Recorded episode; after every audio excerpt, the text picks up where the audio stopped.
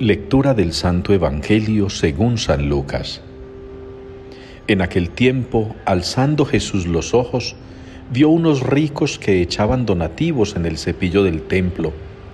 Vio también una viuda pobre que echaba dos reales y dijo, Sabed que esa pobre viuda ha echado más que nadie, porque todos los demás han echado de lo que le sobra, pero ella que pasa necesidad ha echado todo lo que tenía para vivir. Palabra del Señor. A ti gloria y alabanza por los siglos.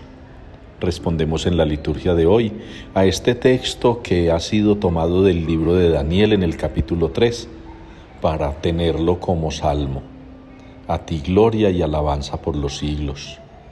Es una exclamación con la cual alabamos y bendecimos al Señor, reconociendo su poder, un poder que nos puede llevar a ser tan valientes que no tengamos ninguna duda en darlo todo por el Señor, en ser capaces de desprendernos inclusive de lo más importante, de lo que más valoremos, de aquello que consideremos vital para nuestra existencia.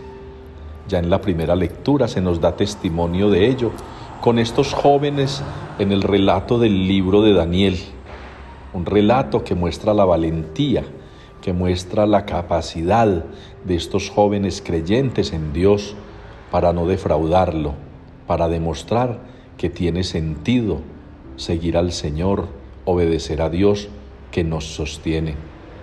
Lo mismo que la viuda pobre del Evangelio, a la que Jesús exalta porque no da lo que le sobra, da lo que tiene para vivir. Así ustedes y yo, hermanos, tenemos en la liturgia de hoy testimonios y ejemplos de lo que podemos hacer para glorificar al Señor, para alabarlo, no solamente de palabra, sino con nuestro propio testimonio al estilo de los ejemplos que nos ha puesto la palabra hoy. Que ustedes y yo demos gloria y alabanza por los siglos al Señor, dándolo todo en su nombre.